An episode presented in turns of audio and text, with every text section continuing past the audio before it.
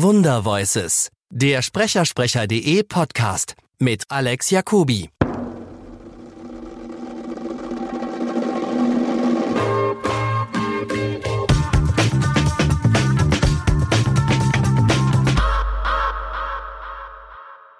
Mein Leben heute äh, findet komplett in Konsumgüterwerbung statt. Also ich, äh, wir machen zu 90 Prozent richtig knallhart weltweit Optimierung. Wie optimiere ich einen Konsumgüterspot mit Audio, Ja. dass der passt. Und da merkt man so, wenn man eben diese, bei Werbung musst du die Wiederholung haben. Und diese ganzen Serien wie Dallas, die waren ja darauf aufgebaut, was das, dass man sie täglich gezeigt hat. Ne? Das war wie so eine Dopaminschleife, Ja. die dir gerade so genug gibt, dass du Ja. am nächsten Tag gucken willst und dass du dazwischen die Werbung schalten kannst. Und ich muss immer, äh, während, und ich habe nichts gegen Werbung, ich verdiene mein Geld damit, ich finde das toll. Aber man merkt, glaube ich, den, den Systemen wie Netflix an, die eine andere Monetarisierung verwenden, dass es auf einmal auch andere Sachen ermöglicht, dass man eben nicht mehr die Geschichte an der Werbung aufknüpfen muss, sondern dass sich Sachen ändern. Und du kannst ja auch auf Netflix toll werben. Ich meine, du kannst heute, äh, gibt ja Serien, die sind komplett von, von, von Markenartiklern äh, durchfinanziert worden. Äh, und sind fantastische Geschichten. Und das ist auch toll. Aber ich glaube, dass das, der, der, dieser Wandel, den wir gerade machen, ein ganz, ganz, ganz großer Punkt im Storytelling ist. Dass wir eben nicht mehr äh, sozusagen die Storys so stricken müssen, dass man uns, dass man sich alle Viertelstunde Commercial anguckt. Ja. Wo man auch schon spürt, Ende Akt 2, Ablende, jetzt kommt der Werbeblock in Amerika und Ja, äh, oder du siehst schon, ne? Da siehst du bei uns, wenn weniger Blocks sind, siehst du schon ausgeschwärzt und wieder rein in, die, in, die, in die Szenen. Ja. Wie hast denn du das Ende der Kirchbeite erlebt? War das schwierig? Also als es zu Ende ging, so diese erste Sache, hat sich ja der Markt, ich sag mal vorsichtig, sehr konsolidiert, ne? Ja, aber also das, natürlich hast du es mitgekriegt, dass viele von den Firmen, die da rausgeschossen waren wie Pilze aus dem Boden, auch sich äh, aufgelöst haben, insolvent wurden oder dass der ganze Boom wieder zurückging. Viele Leute haben dann natürlich einfach gesagt, das, das geht jetzt ewig so weiter, aber in der Form eben nicht. Und das war vielleicht auch ganz heilsam, ganz gut. Also für mich persönlich hat sich da nicht so viel geändert, weil ich, äh, weil bei mir war das sozusagen der Einstieg oder das war so die Zeit, wo das bei mir auch richtig losging. Nur ich war nicht komplett abhängig von den Serien, sondern sprach auch sehr viel äh, Rollen schon zu der Zeit. Ja. Hatte dann auch schon meine festen Leute. Wall Street war halt ein, einer der ersten Filme, der so, so, der so ein Riesenerfolg war. Und dann habe ich Charlie Sheen halt gesprochen in allen möglichen Filmen, die er danach gemacht hat. Und Charlie Sheen war dann schon auch, also das war, hat sich da dann was verändert für dich? von an, äh, also nur ganz kurz, Charlie Sheen hat, bei Charlie Sheen ist diese Kurve ja zum Beispiel nicht aufgegangen. Der hat gedreht Platoon Ja. mit Oliver Stone und dann hat er gedreht, ähm, ach Gott, der war ja auch von Oliver Stone, äh, Wall Street. Und im Gegensatz zu Matthew McConaughey, der dann, der dann äh, sozusagen später dann auch immer besser wurde, ist es ja bei Charlie Sheen eher in die andere Richtung gegangen. Aber du hast mich was anderes gefragt. Ich habe genau, ich hatte dich gefragt, ob so für dich in deiner Karriere die so Sachen wie Wall Street und Charlie Sheen dann nochmal wirklich was verändert haben? So diese, Ja, nicht da- mal, ob, da, ob das Oscar-Gewinner waren, aber es waren auf jeden Fall diese unglaublichen Top-Level-A-Filme, so, nee, bei denen nee, du die von der- Hauptrollen gesprochen ja, hast. nee, von der, von der Arbeit. Ja, Ja? von der Arbeit hat das hat natürlich meine Einstellung geändert.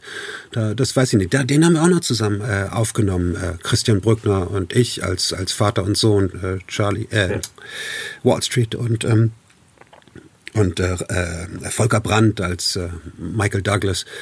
Wir waren wirklich zusammen und haben die Szene noch zusammen gemacht. Und da war das noch mehr, hatte die, die Arbeit hatte damals noch mehr manchmal so eine Theaterproduktionsebene. War es für dich als, als, als, sagen wir mal, damals deutlich jüngerer Ja, ich war deutlich jünger. Schauspieler oder Sprecher auch nicht eine Riesenchance von den ganz alten Legenden zu lernen, wenn man daneben sitzt? Ja, na, und vor allen Dingen, also genau, ich, ich war halt dabei, ohne dass ich jetzt gesagt habe, Mensch, endlich, sondern die haben mich ja auch ermutigt und haben ja auch gemerkt, dass da irgendwas rüberkommt oder dass ich eben es probiert habe, aber Takes dann so oft machen, dass sie wirklich sitzen und du einen Regisseur hast, der auch sagt, mach da noch mal oder Und wahrscheinlich, wenn du mit, mit offenen Augen als Ja. Nachwuchs in der Produktion bist und Ja. dann eben, keine Ahnung, wie lange neben Brückner und Kerzen den ganzen alten Ja. Mhm. Recken sprichst, dann kriegst du ja automatisch, glaube ich, ganz viel mit. Genau.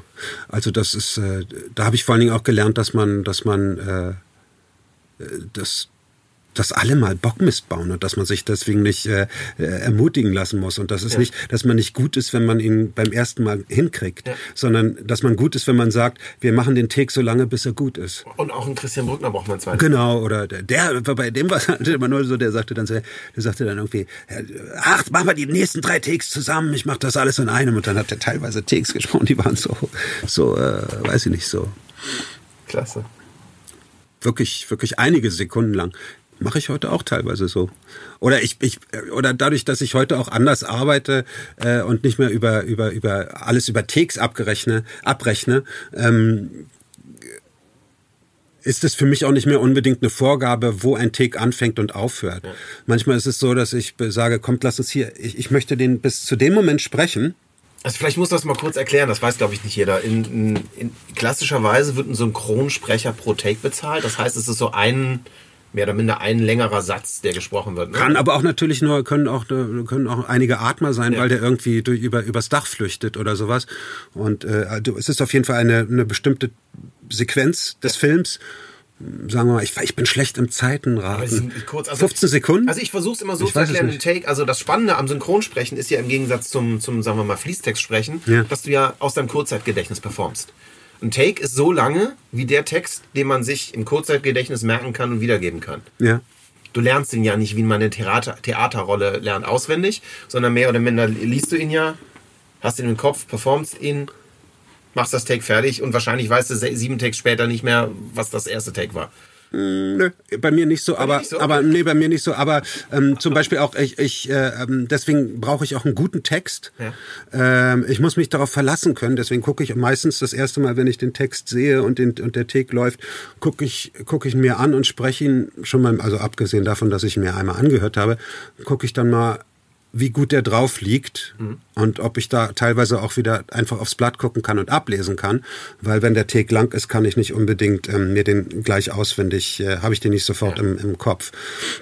Aber dann ist es eben der Moment, und das meinte ich, dass ich teilweise sage, lass uns bitte da nach den ersten zwei Sätzen Schluss machen und dann, und dann den nächsten lieber nach hinten verlängern, weil das passt dann besser zusammen, weil äh, nicht jeder das sind ja meistens die Cutter, die also den, diese, diese Takes einteilen, ja. äh, hat dasselbe Sprachempfinden oder dasselbe Gefühl für so einen, für so einen Text wie ich. Ja. Und das ist ja das Schöne an der Technik heutzutage auch, dass man das im Studio dann ratzfatz ändern kann. Mhm. Dass man sagen kann, genau, ich mache da den Marker ran und den nächsten fangen wir etwas früher an oder den Atmer lassen wir weg. Oder was weiß ich, dann ist ein langer Text und zum Schluss fängt er an zu husten. Wo man sagt, es ist schwer, lass uns den Husten lieber separat machen, weil dann mache ich erstmal den Text und dann können wir uns. Ja nicht fünfmal nachkalkulieren, weil wir den Huster verschoben haben. Ja, und vor allen Dingen musst du nicht, musst du nicht den Take fünfmal machen, wenn du den Huster nicht erwischt. Unser heutiger Podcast-Partner sind wir selber. Wir suchen nämlich neue Kollegen. Und wenn du Account Manager bist, Programmierer, Projektmanager und am besten vielleicht Erfahrung im Bereich FMCG, Werbeagenturen, Filmproduktion oder Radio hast, dann freuen wir uns auf deine Bewerbung. Gehe auf alexjacobi.ai slash jobs und schau dir unsere offenen Stellen an. Wir würden uns freuen, von dir zu hören.